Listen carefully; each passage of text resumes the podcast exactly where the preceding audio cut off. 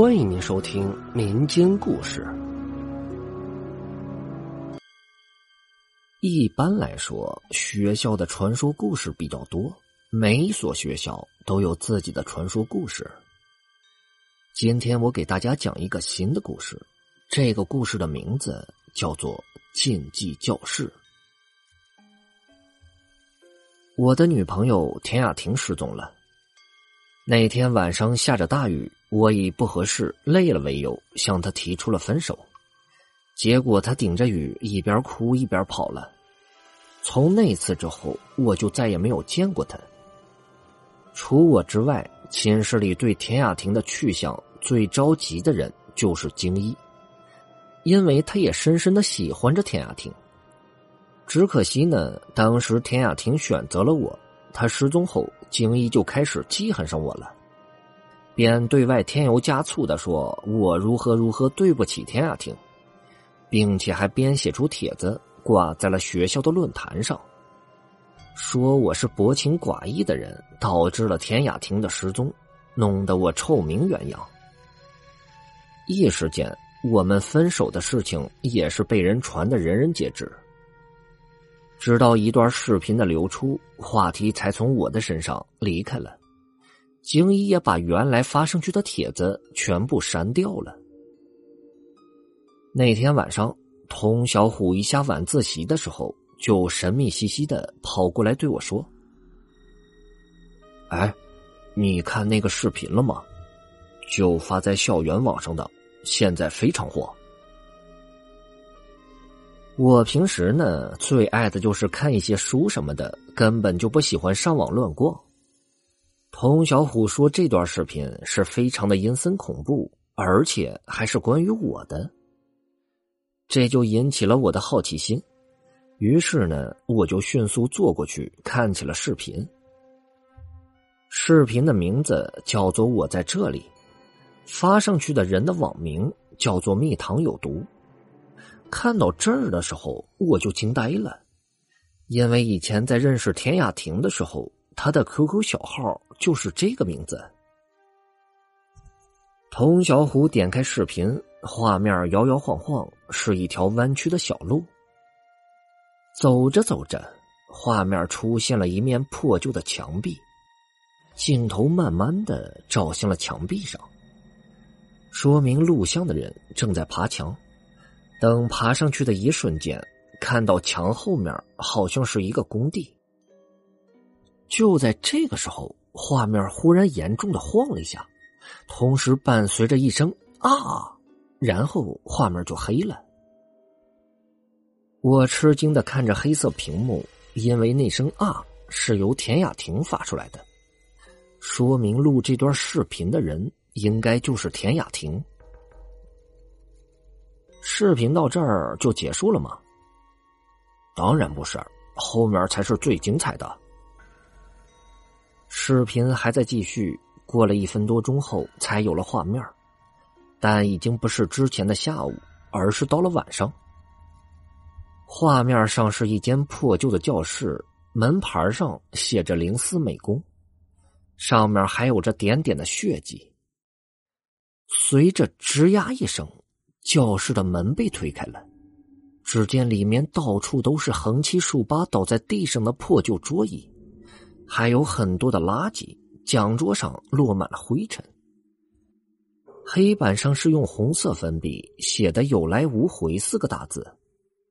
教室的两扇窗子被厚厚的窗帘给挡着，时不时的有风吹进来，窗帘也是忽起忽落的。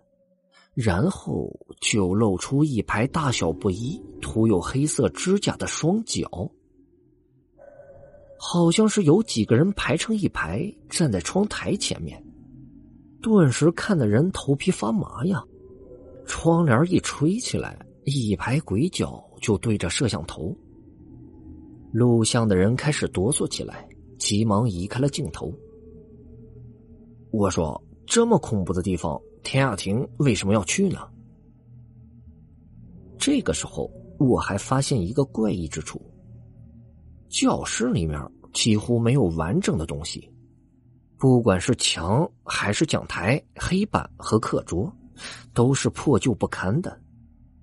只有靠南边的角落有着一张完整的书桌，桌子上面还放着一张白纸本和一个圆珠笔。录像的人坐在了桌前，镜头对着桌子上的白纸本，然后一只手颤抖着拿起了桌上的笔，在白纸本上写下了红色的字：“我要他的心，看看里面到底有没有我。”写完之后，那只手就将纸叠成了纸条，然后敲了三下桌子，桌子便突然震动了起来。这个时候，只听哗啦一声，一只苍白布满了尸斑的手就从桌洞里伸了出来，直接将纸条抓进了桌洞里。随后，镜头剧烈摇晃，录像的人跑出了那间教室，视频便结束了。看完这个视频之后，我满头都是冷汗，竟然真的有那间教室。既然这段录像是田雅婷录的，那你说他纸条上写的他会是谁呢？说完话之后，童小虎还看了看我，我顿时打了一个哆嗦，赶忙说道：“你可别乱说了，肯定不能是我。”我用鼠标接着往下拉，帖子上的网友留言已经是铺天盖地的了，自然又谈起了那间教室的传闻。几年前有一所向阳中学，学校的规划很好，教学质量也是非常的高。但有一次不知什么原因，零四美工那间教室就起了火灾，火势非常的大，据说烧掉了很大的一片地方。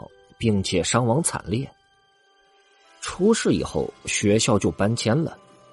那会儿我们学校刚好想要扩建，于是就打算从那儿翻新，建立一个新的小区。然而呢，在动工的时候，就频频有闹鬼的传闻传出来，并且出了很多次的伤亡事故，最后没有办法，只好停工。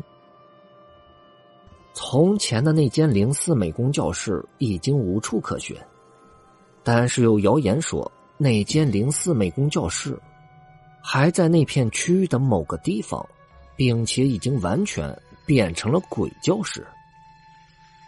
那场大火中死去的男生女生们整日无聊的徘徊在那儿。看来那间教室的传说是真的了。听说，要是找到那间教室，将留言写在纸上，那些鬼就能收到。等看了留言之后，无聊的他们也许就会按照纸条上面的东西去做了。但是那间教室嘛，好像不是那么容易就能轻易的找到的。想写下纸条，也必须要有代价才行。说完，童小虎又回头看了我一眼。我当时一听他说这话，就像是一个泄了气的皮球，一副抑郁不振的样子。你别害怕，这些都不一定是真的，说不定那段视频也只是个恶作剧呢。也许田雅婷是用来吓唬你的。我心里顿时冷笑啊，广大校友可不是这么想的。他们在贴吧上的评论都好像判定了我的死刑一样。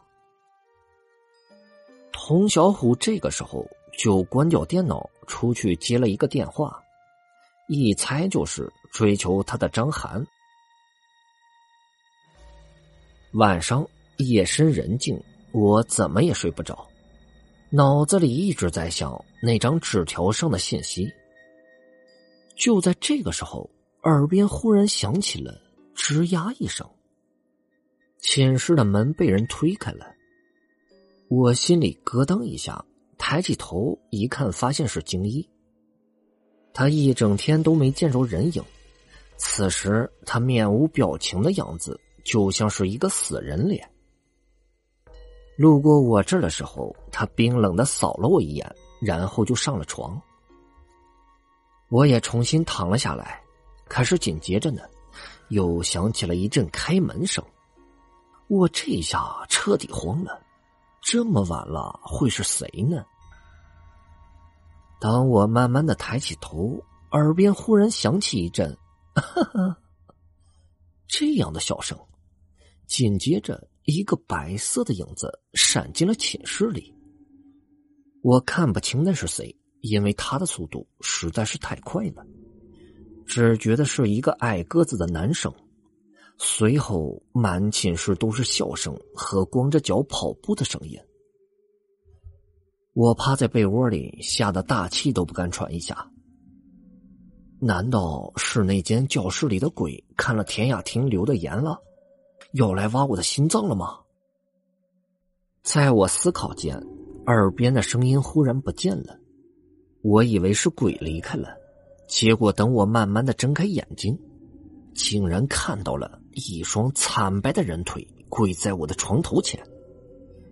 上面破裂的皮肤一点一点的往下掉落着，再往上看，便看到了一张十七八岁左右的脸。